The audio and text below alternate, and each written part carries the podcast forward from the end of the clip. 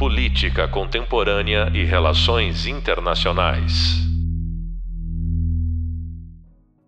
Olá, pessoal! Estamos de volta para mais um episódio de podcast da nossa disciplina e hoje nós falaremos sobre a Rússia, esse ator geopolítico que tanto tem capturado a nossa atenção, sobretudo nesses últimos anos. Para compartilhar algumas ideias conosco a respeito desse tema tão importante, eu recebo aqui o pesquisador Vicente Ferraro, Vicente que tem uma ampla experiência de envolvimento com essa questão.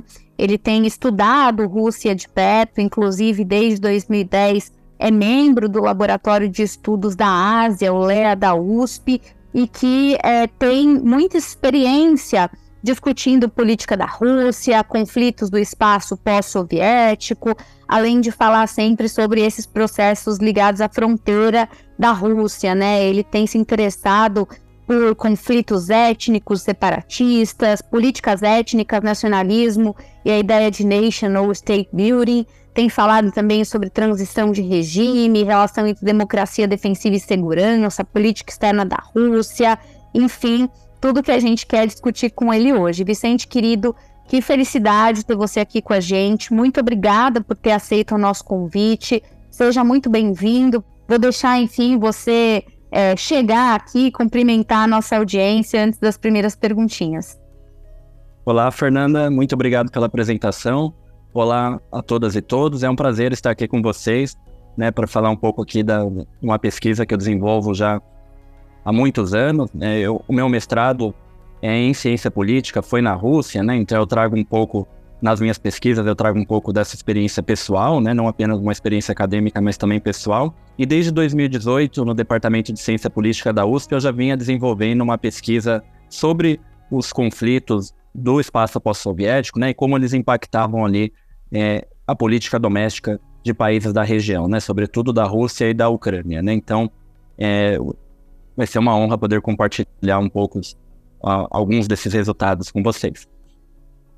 Excelente. Eu sei que todo mundo nessa altura do campeonato está ávido por falar de Ucrânia, guerra da Ucrânia, afinal de contas, como é que é, como é que não é, e o presidente Putin e tal.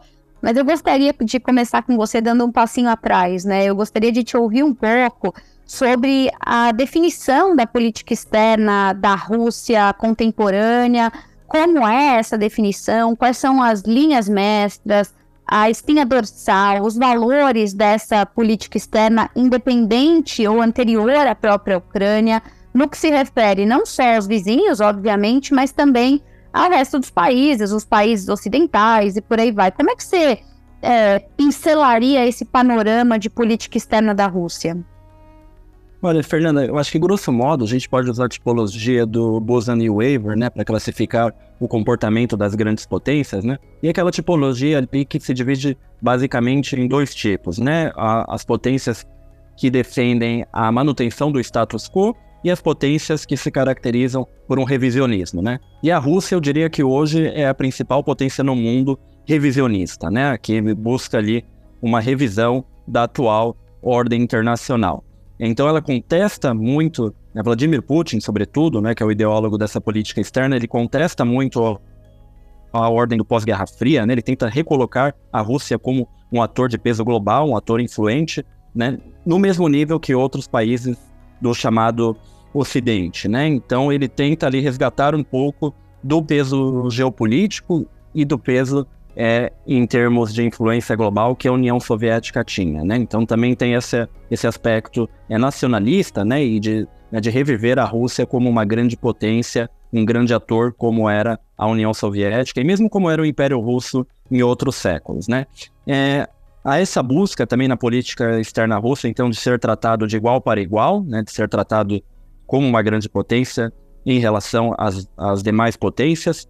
É, mas apesar de toda essa vertente, né, essa vertente ali que busca uma revisão da ordem internacional e uma ascensão da Rússia, um reconhecimento da Rússia como um ator global, há o outro lado da moeda, que é a, o posicionamento da política externa russa, eu diria um, um posicionamento imperialista né, em relação aos seus países vizinhos. Né? Então, a, é, é interessante a gente ver que dentro da sociedade russa há grupos nacionalistas que nunca reconheceram as fronteiras é, pós-soviéticas, né, as fronteiras ali que foram estabelecidas, né, que foram consolidadas com o fim da União Soviética, as fronteiras com as demais repúblicas soviéticas, né, isso foi contestado, essas fronteiras foram contestadas ali em diferentes momentos por nacionalistas russos, né, e, é, e Vladimir Putin, então, ele resgata um pouco, ele, ele implementa um pouco dessa vertente de nacionalistas russos é, em relação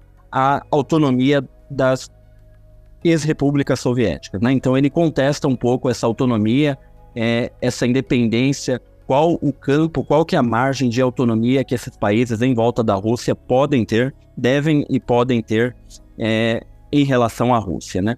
É, então, ele ao mesmo tempo que ele defende esse, esse fortalecimento da Rússia, ele também defende aquela velha, a, aquela velha ordem da Guerra Fria de dividir o mundo em áreas de influência, né? Então, ele define que aquela, o que na Rússia eles chamam de exterior próximo, né? Ou o que a gente chama também de espaço pós-soviético, seja uma área ali exclusiva, uma área em que haja praticamente um monopólio geopolítico, um monopólio de influência da Rússia, né? Sem é, que outros atores internacionais tenham uma interferência muito grande.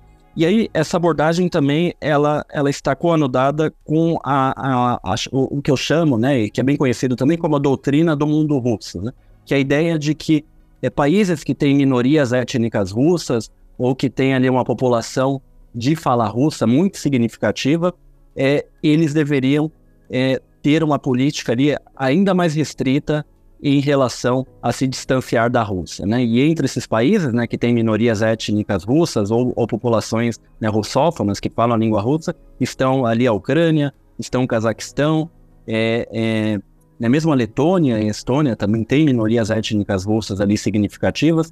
Então, e o Putin ele usa essa doutrina do mundo russo, né, é, um, um, é como um álibi para justificar ali uma eventual intervenção nesses países, né? A partir do momento de que a Rússia teria obrigação de proteger não apenas os russos dentro da Rússia, mas também os russos fora da Rússia. E essa doutrina da política externa russa, obviamente, gera apreensão nesses países vizinhos, né?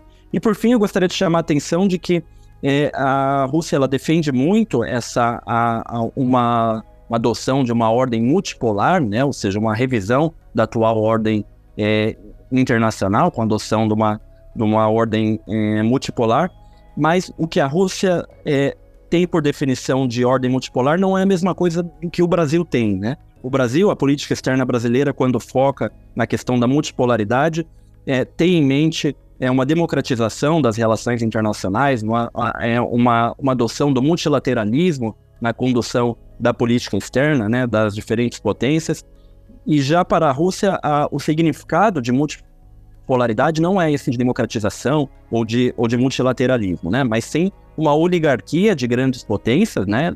Entre as quais a Rússia seria uma dessas grandes potências, e é, com uma divisão de áreas de influência é, dentro das quais a autonomia dos estados mais fracos e dos estados médios seria limitada, né? Então, os dois países, né, aqui eu, eu, faço um paralelo aqui curioso com o Brasil, né, que os dois utilizam muito essa definição, essa defesa da ordem multipolar, mas tendo ali significados diferentes. Né? A Rússia tem essa definição mais como uma oligarquia de grandes potências que é, tem uma área de influência né, é, sobre a qual elas têm uma espécie de monopólio e ah, os países que ali estão teriam uma autonomia limitada, né, uma independência limitada é, perante as grandes potências.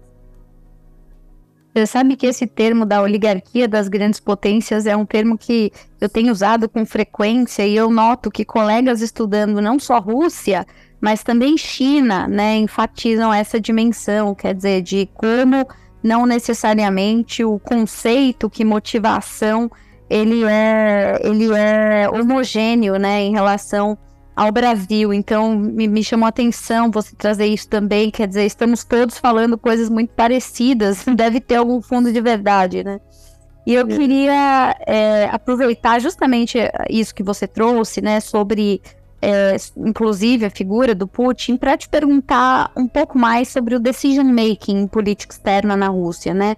Qual efetivamente é o papel do líder? Então, em que medida essa política externa ela é um reflexo das crenças, valores, visões de mundo do próprio Vladimir Putin? E em que medida existem outros atores, com qual autonomia para é, estabelecer essas diretrizes, né? Afinal de contas, quem é que formula a política externa na Rússia?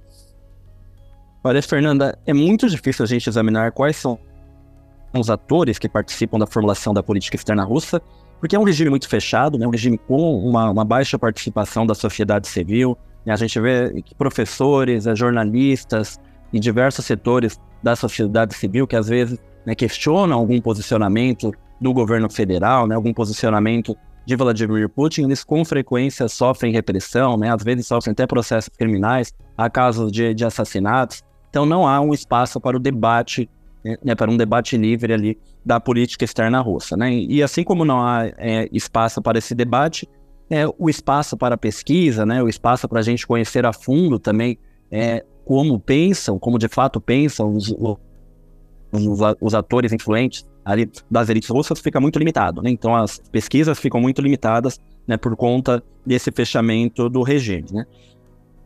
Sem dúvida, há um grande papel de Vladimir Putin, né, dada alta centralização do sistema político em suas mãos. É, um outro paralelo que eu gostaria de fazer aqui do Brasil, né, né, com o Brasil, é a ideia, né, por exemplo, aqui durante a pandemia, né, que a gente viu o governo de São Paulo, que estava ali é, em conflito com o governo central em relação à China, né? Ou seja, o governo de São Paulo ali tentando se aproximar da China, enquanto o governo federal ali tinha um discurso até mesmo antagônico em relação à China, ali, um discurso de, de, de provocação. É, isso na Rússia seria impossível, né? O regime é, é, é centralizado a tal ponto que seria é impensável a gente imaginar que teria uma unidade da Federação Russa que iria ter um posicionamento antagônico em relação ao governo federal. Então é um regime muito centralizado nas mãos de Vladimir Putin, né, de maneira que, né, que qualquer comparação com o Brasil fique é, é, é, qualquer comparação com o federalismo brasileiro fique assim impensável, né? É, é difícil imaginar qualquer decisão de política externa seja tomada sem o aval de Vladimir Putin, né? E até mesmo o grupo Wagner, né? Que era aquele grupo, o, grupo é, que estava lutando lá na África, né? Aquele grupo de mercenários que também lutou muito na Ucrânia, que teve ali um papel fundamental no leste da Ucrânia na guerra.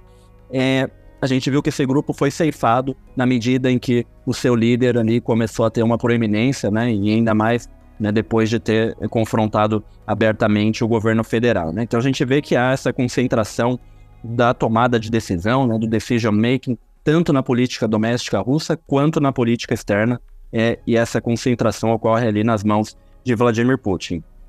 É, eu diria que Vladimir Putin ele segue uma ideologia conservadora e nacionalista, né? Aí a gente pode, né, por mais que a gente não consiga saber ali quais atores participam do decision making, a gente pode é, fazer algumas inferências no que concerne aos atores que influenciam, né, nas, a, a, que influenciam as ideias de Vladimir Putin e o que ele adota, né? Então a gente é, há uma série de debates né, sobre o conservadorismo, sobre o nacionalismo russo que estão presentes na sociedade russa há muito tempo, né? Eles não são é, esses posicionamentos não são uma invenção de Vladimir Putin.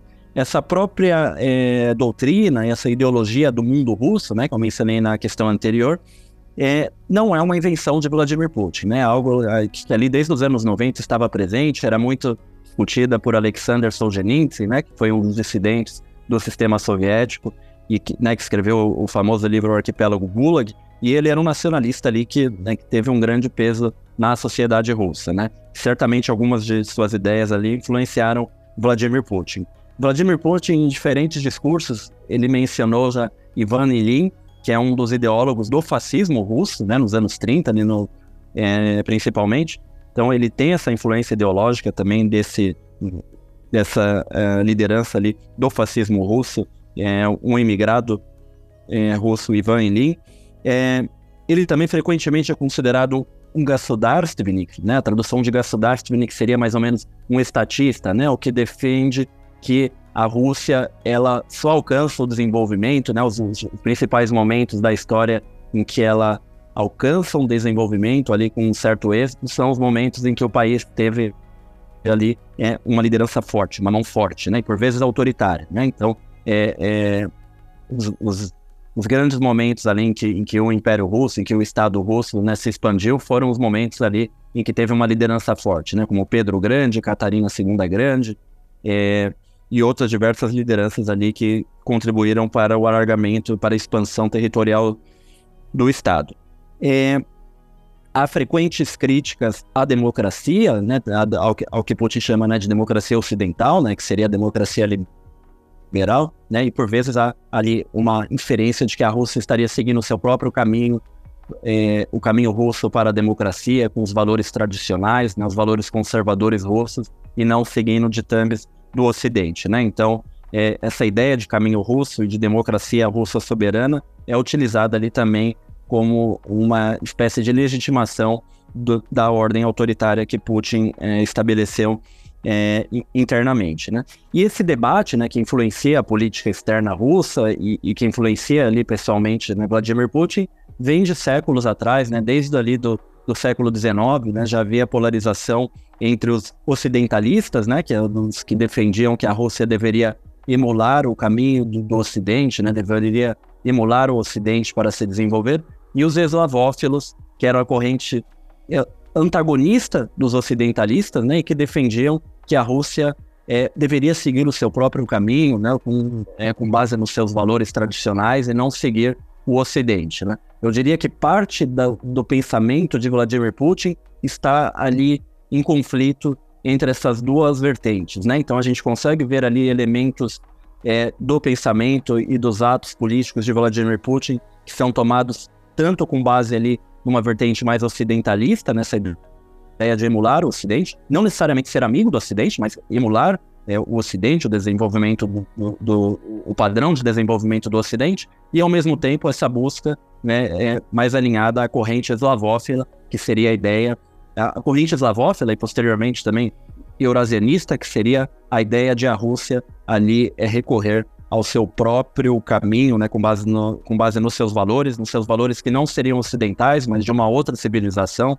né, ou uma civilização eslava ou uma civilização eurasiática, mas que teria ali os seus próprios padrões, os seus próprios valores independentes do Ocidente. Né? Então, o pensamento ali de Vladimir Putin, eu diria que está ali, é, que transita entre essas duas, essas três correntes, né? O, o, o eslavofilismo, o ocidentalismo e o eurasianismo. Excelente. Eu queria trazer para essa conversa é, a anexação da Crimeia, né, e a guerra, claro, é, contra a Ucrânia. De que maneira você entende que esses movimentos mais recentes, né, primeiro Crimeia e depois Ucrânia, de maneira mais ampla, né, quer dizer, envolvendo Donbass e tal, afetaram a política externa russa, é, o tipo de inserção internacional do país? Você vê esses movimentos como parte da realização dessa estratégia, como é, algo novo que em dado momento se fez necessário? Como é que você entende é, essas decisões, particularmente no contexto dessa política externa mais ampla que você nos descrevia? Eu acredito que são decisões, né? É, a anexação da Crimeia, né, em 2014, e depois o início dessa guerra de larga escala contra a Ucrânia são elementos ali que contribuíram para distanciar a, a Rússia ainda mais do Ocidente, né? Em específico a, na, na, é tanto na política quanto na economia, né? É, e, é, e, essa tendência de distanciamento do Ocidente vinha desde os anos 2000, né? Então havia ali uma série de, de elementos ali, né, que a gente pode discutir posteriormente, que foram ali contribuindo para é, esse distanciamento da Rússia em relação ao Ocidente.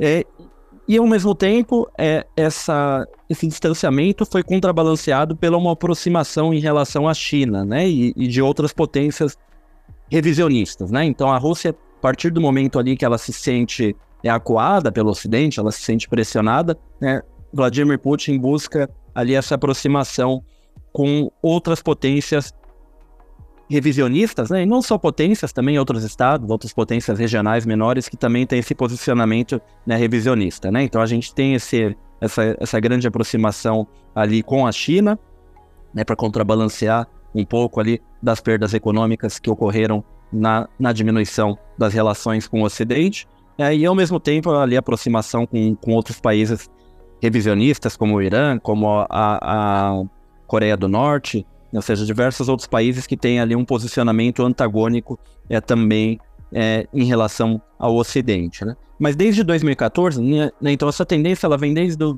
do, início dos anos 2000, mas ela ganhou ali um grande ímpeto a partir de 2014. Né? Então, em 2014, esse posicionamento de antagonismo é, em relação ao Ocidente, ela se torna mais radical, mais aberto, mais direto. Né? Então, né, tanto é que há uma discussão ali de, de né, um debate que é hoje na academia de se a gente estaria numa nova Guerra Fria ou não, né? Se o, o, cenário que a gente vive hoje seria uma segunda Guerra Fria, né? Um debate que está presente. É, eu acredito que é, a questão da Crimeia, né, foi é, deu alguns ganhos para Vladimir Putin internamente na política doméstica russa, mas externamente né, sobretudo em relação à Ucrânia, eu acredito que isso pode ter sido um erro, porque a Ucrânia ela tinha uma, uma polarização histórica né, entre, um, um, entre setores mais pró-Rússia, entre setores mais pró-Ocidente, e eu acredito que se não fosse a questão da Crimeia, cedo ou tarde a, a Ucrânia voltaria para a área de influência da Rússia. Né? Essa era uma tendência ali que vinha desde os anos no início dos anos 90, após o fim da União Soviética, né, da, da Ucrânia ter uma oscilação, e certamente em algum momento é, a Ucrânia poderia voltar para a órbita de influência geopolítica russa, mas dada é, essa agressão da Rússia contra a Ucrânia, né, essa anexação da Crimeia e essa intervenção indireta, em alguns momentos direta,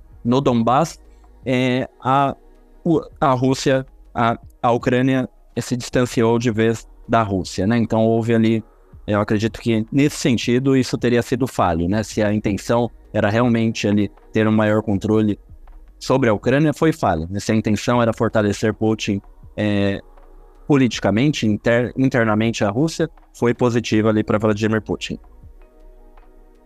Agora, Vicente, me diz uma coisa, tentando explorar um pouco, digamos, desse racional do governo russo, né?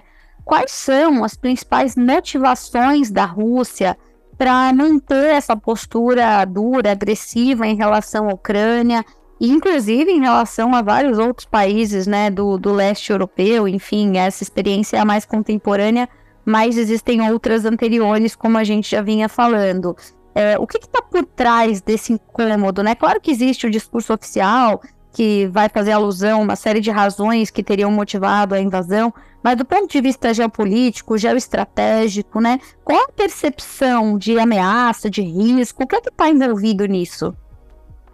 Olha, Fernanda, eu diria que o, o, debate na academia está dividido em dois polos, né? Há, uma, uma, a seguinte polarização, né? É, uma, um setor tem a, a, a, uma abordagem mais externa, né? Uma abordagem focada no nível estatal, é, que explica é, as motivações para a guerra, né, com base na proteção contra o expansionismo da OTAN. Né, essa área é, é, e esse argumento é muito forte, né, sobretudo na geopolítica, né, e, no, e, na, e entre os ideólogos do realismo das relações internacionais, né, a ideia de que a invasão teria sido ali uma ação né, da Rússia para ali é, garantir a sua segurança, né, contra o expansionismo da OTAN e garantir e garantir um equilíbrio de poder dentro da Europa, né? E a segunda abordagem, né, eu diria que uma abordagem interna, que ela tem o foco na política doméstica russa, né? Ou seja, ela tenta entender ali as, as motivações do conflito com base na dinâmica de poder dentro da Rússia, né?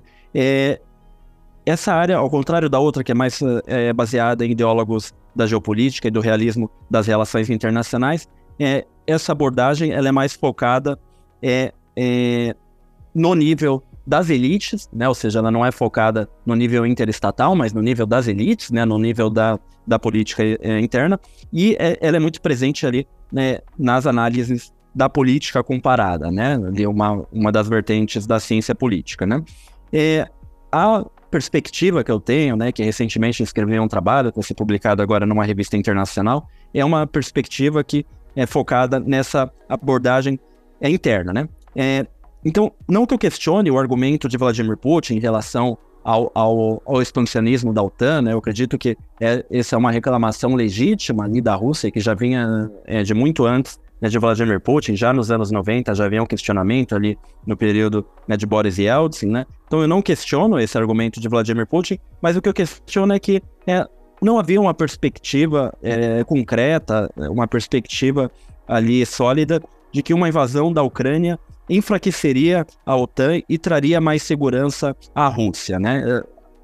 A meu ver, não havia qualquer expectativa ali de, de, que uma invasão iria deixar as fronteiras russas mais seguras, né? Pelo contrário, é, já era, eu acho que já havia essa perspectiva de que uma invasão ali né, fortaleceria a OTAN no sentido de que os países ali eles se sentiriam a, acuados e investiriam ainda mais em segurança, né? E é de fato o que aconteceu, né? Então a gente vê hoje, a, é, a gente vê hoje os países ali membros da OTAN muito mais é, com uma, uma coesão muito mais significativa do que estava antes, né? A OTAN estava mesmo é, em, em, uma crise ali no, no, no, período Trump, né? Então a gente viu que com essa guerra iniciada, essa guerra de larga escala iniciada em 2022, a OTAN ela volta a ter essa coesão e é uma coesão é, que é reforçada até mesmo ideologicamente, no sentido de que é, se antes o argumento de Vladimir Putin era legítimo, hoje é, os países ali que são membros da OTAN, né, sobretudo ali do leste europeu,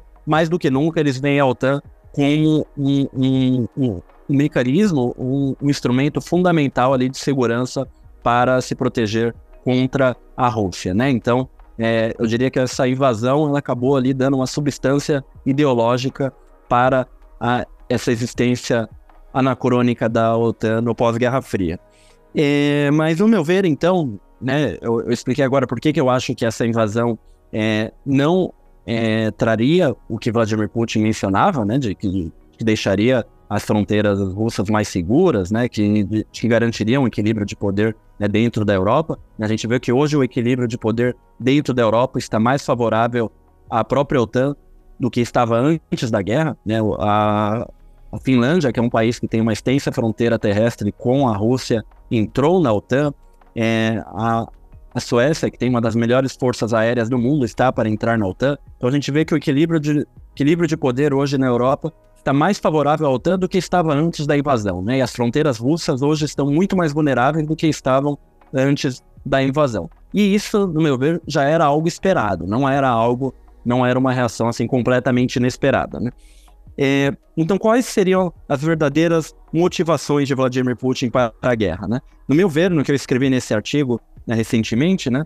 é, eu considero que a principal motivação seja a legitimação de Vladimir Putin dentro da Rússia. Né? Desde que ele subiu ao poder ali nos anos 2000, ele é, instrumentaliza conflitos com muita habilidade para se fortalecer ideologicamente e politicamente dentro da Rússia. Né? Um dos primeiros grandes saltos de popularidade de Vladimir Putin dentro da Rússia né, se deu com a Segunda Guerra da Chechênia. Né? Inclusive, ele sobe ao poder ali é, e tem ali uma vitória em primeiro turno, no primeiro turno da eleição de 2000, é, é, com uma imagem ali muito favorecida por conta da maneira em que ele conduziu a Segunda Guerra ali da Chechênia e acabou derrotando o separatismo dos chechenos, né? Então ali foi uma, um dos primeiros grandes saltos é, de popularidade de Vladimir Putin. E posteriormente ele soube ali mobilizar esse medo de ameaças internas e externas ali de maneira muito significativa, né?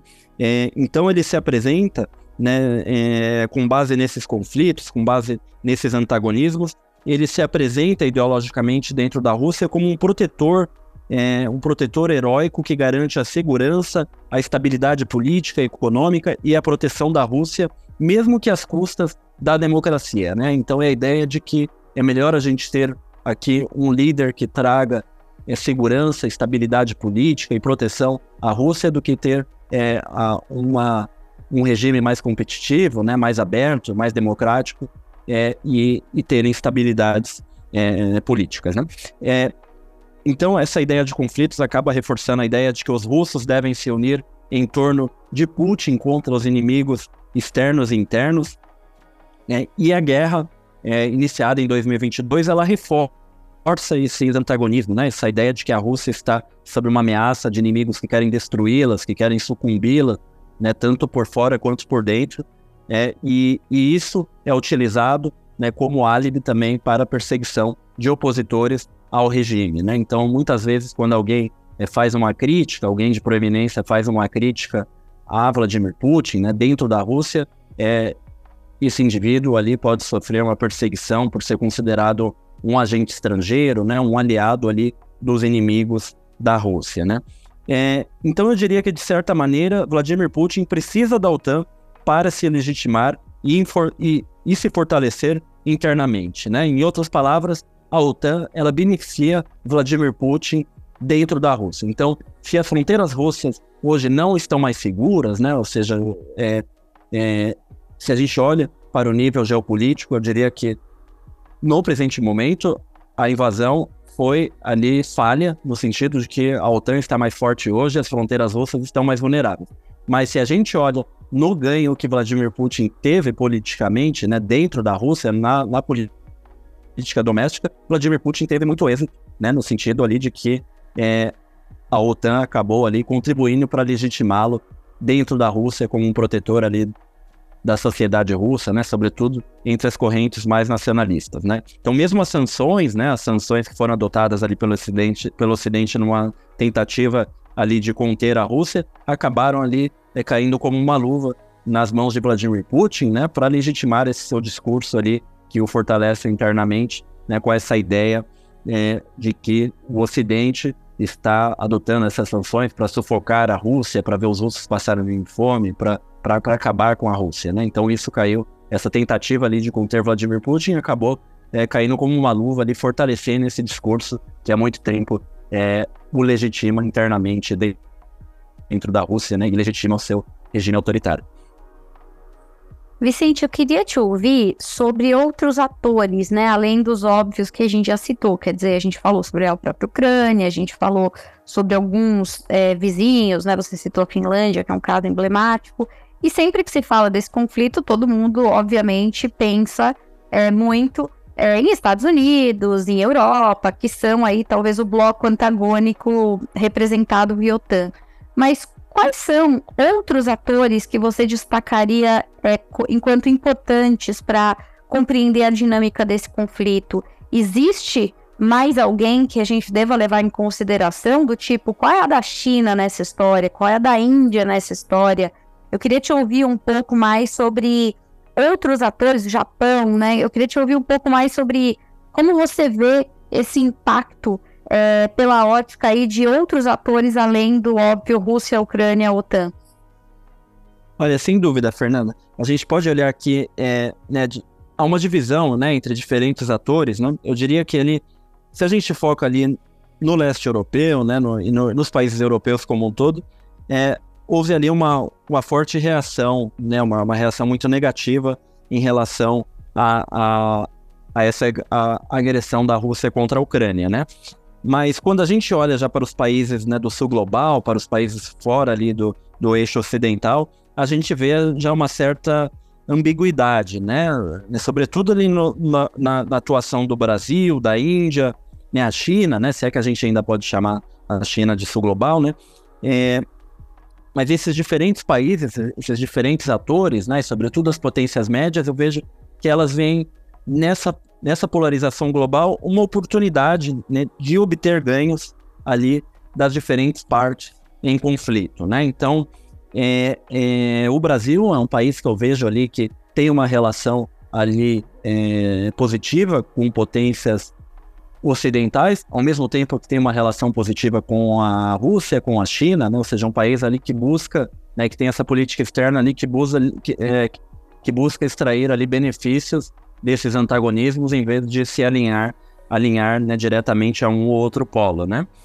É, né, ainda que em diferentes momentos pareça que o Brasil esteja se, alinha, se aliando a um ou outro, eu acredito que se a gente vê é, de uma maneira mais profunda o que, que é política externa, a maneira que ela está sendo conduzida, a gente vê que não há um alinhamento, há pelo contrário uma tentativa de extrair né, benefícios ali dos diferentes atores.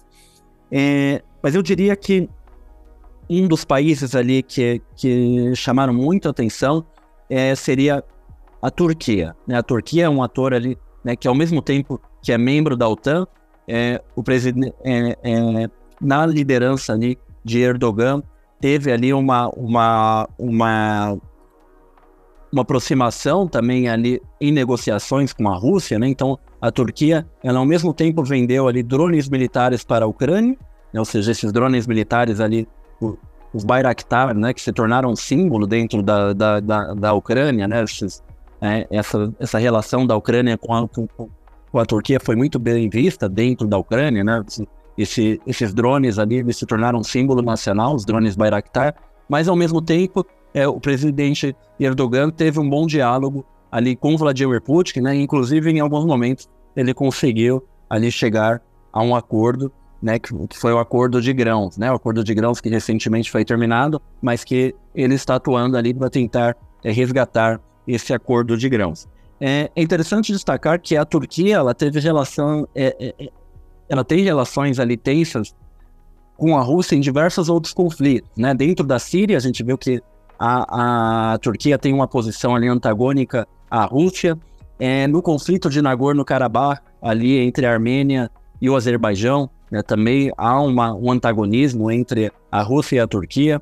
É, no conflito da Líbia, então, os dois países ali estão em posições antagônicas e, e, em diversos tabuleiros, em diversos tabuleiros geopolíticos, mas ao mesmo tempo eles conseguem chegar em alguns momentos a diálogos importantes ali, a acordos importantes, né? Então a Turquia ali foi um dos atores ali que se destacaram, né, e que vem se destacando desde que começou esse conflito, e é um dos atores ali que eu diria que é, eu diria que são um dos poucos atores, a Turquia é um dos poucos países que hoje tem condições de tentar levar a algum acordo, né?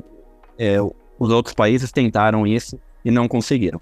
E a China, né? Sobretudo a China, eu diria que a China é o país que mais se beneficiou com esse conflito, é, porque a Rússia ela se afastou, né? Economicamente das potências ocidentais e se tornou ali extremamente é, dependente da China, né? Então a Rússia hoje ali está numa relação é, de dependência com a China e é, uma relação assimétrica, né? Por mais que para a China seja benéfico, né, ter uma potência é, geopolítica, uma potência militar como a Rússia ali aliada, é, ela não depende tanto da Rússia quanto a Rússia depende dela. Né? Então a, a economia russa ela só não se debilitou com as profundas ali sanções ocidentais exatamente por ter a China ali como um escape, né? Então a China foi um dos atores ali que mais se beneficiaram ali por ter agora um ator ali de grande peso como a Rússia ali diretamente na sua órbita. É, a Índia também é um ator que se beneficiou ali, também se aproximou da Rússia, mas que assim como o Brasil, a Índia também joga ali nos diferentes tabuleiros, né? Ela está ali em diálogo direto com a China é, nos BRICS, mas também está em diálogo ali com potências ocidentais, está em diálogo com a Rússia. Então a, a Índia, assim como o Brasil, ali tem essa posição ali é, de tentar obter benefícios das diferentes partes nesse antagonismo, né? Então ela, ela instrumentaliza a política externa é, no sentido de se aproximar ali dessa é, dessa chance de obter mais vantagens em uma eventual diplomacia pendular entre os, os diferentes polos é, os diferentes polos antagônicos. É, a gente viu ali também alguns países ali anti-ocidentais, né, ali formarem ali um bloco, né, que eu diria um bloco anti-ocidental, é, é, são países ali como o Irã, é, Coreia do Norte, né, que também buscaram ali se aproximar ainda mais ali da Rússia e da China, né, então a gente vê ali formando é, é, a, a formação de uma coalizão ali mais antagônica ao Ocidente, né? Talvez não necessariamente anti-ocidental, né? Porque a gente vê que a China ainda tem relações econômicas ali positivas com o Ocidente. A gente vê que ainda há ali uma, é, uma um, espaço para cooperação e parceria, né? Eu acredito que não é da mesma maneira que era na Guerra Fria, onde os blocos eram muito bem delimitados, né? E o espaço para cooperação entre os polos era, era muito restrito. Então, é, há um espaço ali para cooperação. Então, por isso que eu acho que né, talvez o termo anti-ocidental não seja mais apropriado, né? Mas há sim ali um, um certo antagonismo, né? Um antagonismo ali significativo nessa coalizão ali que envolve hoje é, China, Rússia, Irã, Coreia do Norte e, e que vem atraindo outros países que se sentem pressionados ali pelo Ocidente, né? Ou vem na oportunidade ali de garantir um equilíbrio de poder para conter eventuais pressões é, externas às suas políticas domésticas. Né? Então eu diria que esses são os atores ali que mais é, se beneficiaram ali dessas, dessas novas tensões geopolíticas globais. Eu vou te fazer uma pergunta final, já chegando no limite do nosso tempo, e é daquelas perguntas que a gente faz e sai correndo, ainda mais porque eu quero que você me responda em um minuto. Como é que é, é, que você vê no horizonte o fim desse conflito? Quer dizer, dá para esperar que esse vai ser um conflito que, que vai se, se desdobrar por muito mais por muito mais tempo, por anos? É, você vê como um conflito entre Rússia e Ucrânia, né? Indissolúvel ou não? Você é mais otimista e consegue enxergar algum tipo de margem, como você citou com a Turquia mediando, ou algum outro ator, para que é, esse acordo se torne possível, né? Para você que acompanha essa realidade de perto, é, a, a, guerra da Ucrânia vai ser é, para sempre, como já aconteceu com outras guerras ou conflitos humanitários no mundo afora, ou tem alguma coisa boa vindo no horizonte, pelo menos? É, Fernando, eu sou bem pessimista, eu não vejo um fim no, no, no curto e no médio prazo. É, né, nenhuma guerra acaba sendo infinita, né? Mas eu né, não, não acho que vai durar né, por décadas, mas é, eu acho que vai ter, a gente vai ver é, relações antagônicas ali por muito tempo. É, talvez sim possa ter ali um efeito por décadas em se tornar um conflito como o de Israel-Palestina, né? E que, que a todo momento né, um conflito prolongado ali com, com constantes alterações né, de fronteiras, com constantes é, agressões, né, ataques de ambos os lados. Então, essa é a perspectiva que eu vejo do que esse conflito, é, é, de no que esse conflito pode se tornar. É, eu vejo que nenhum, nenhuma das partes tem interesse agora numa negociação, num, num cessar-fogo, né? A Rússia, porque vê uma perspectiva, tem a ambição de querer tomar mais territórios, né, de consolidar o seu controle sobre os territórios que ela já anexou na Ucrânia, e a Ucrânia é no sentido de que vê que ela corre contra o tempo, né, para conseguir ali retomar mais territórios, né, conseguir recuperar mais territórios e ver que um cessar-fogo apenas daria mais tempo para a Rússia consolidar o controle sobre esses territórios, né? Então nenhuma, da, nenhuma das duas partes tem incentivos ali para ir para uma negociação agora. É, pode ser. Eu vejo que a Ucrânia ela está numa, numa, numa disputa, talvez, para garantir, eventualmente, né, um acordo, alguma negociação que seja a menos injusta possível para ela. Né? Porque qualquer acordo para a Ucrânia vai ser um acordo injusto, né? um acordo em que ela vai perder território. Então eu vejo que talvez a discussão das elites ucranianas hoje seja qual vai ser o melhor momento para é, conseguir se alcançar a menor injustiça possível. Né? E uma preocupação que certamente a Ucrânia tem é uma eventual reviravolta na política externa de potências ocidentais, né, sobretudo nos Estados Unidos. Né? Então, se no ano que vem alguma liderança ali é, como Donald Trump ou algum aliado de Donald Trump né, vier a ganhar as eleições norte-americanas, a, a, essa coalizão de apoio é, ocidental à Ucrânia pode vir a ser abalada e com isso prejudicar ali a, as chances de a Ucrânia se manter ali no front, mesmo de conseguir recuperar mais territórios. Né? Então a Ucrânia, de certa maneira, corre contra o tempo no sentido de aproveitar agora que ela tem essa grande coalizão de apoio no Ocidente né? e, e, e conseguir obter ali mais ganhos, né? conseguir retomar mais territórios, para que ela consiga chegar lá na frente em condições melhores de ter o acordo menos injusto possível para ela. Olha, Vicente, eu só posso te agradecer. Olha, foi muito bom te ouvir. Muito obrigada por estar com a gente, por partilhar tanto com os nossos alunos. É, é uma aula, né? De fato, uma verdadeira aula para tatear esse que é um tema tão sensível, difícil, mas você fez como de praxe com muito brilhantismo. Vou te deixar à vontade para se despedir da nossa moçada já enfatizando que você é sempre muito bem-vindo e quero que você sinta -se sempre em casa aqui nos nossos cursos e iniciativas. Muito obrigado, Fernando. Eu agradeço o convite. Né, e se vocês tiverem é, interesse, né, no, é, mais interesse nos pontos que eu levantei aqui, eu tenho diversos artigos, né, vocês podem encontrar no Google ou, ou, na, ou no Academia, no meu LinkedIn, no Facebook, eu também divulgo as minhas entrevistas, os meus artigos acadêmicos. Então, né, será uma honra que poder compartilhar com vocês. Um grande abraço e bons estudos ali para todas e todos. Excelente, eu passo aqui ao convite do Vicente, né? Procurem ler o que ele escreve, as assistam as entrevistas que ele dá, são super bacanas e valiosas aí, contribuições para que a gente possa aumentar o nosso repertório, enfim, ter é, esse olhar sofisticado como referência. Bom, gente, além disso, eu queria dizer para vocês não esquecerem do nosso hub visual e também do nosso hub de leitura. Lá vocês têm à disposição mais conteúdo relacionado aos temas que a gente vem discutindo aqui nos podcasts. E por hora, claro, a gente vai ficando por aqui, já que logo logo voltamos para um próximo papo, no qual a gente vai explorar um pouco mais o papel de outros dos membros dos BRICS e falar sobre o seu impacto na dinâmica internacional. Você acabou de ouvir um podcast sobre Rússia indo além com o pesquisador Vicente Ferraro. Eu sou a professora Fernanda Manhota e te encontro muito em breve para nossa próxima conversa. Até mais, pessoal!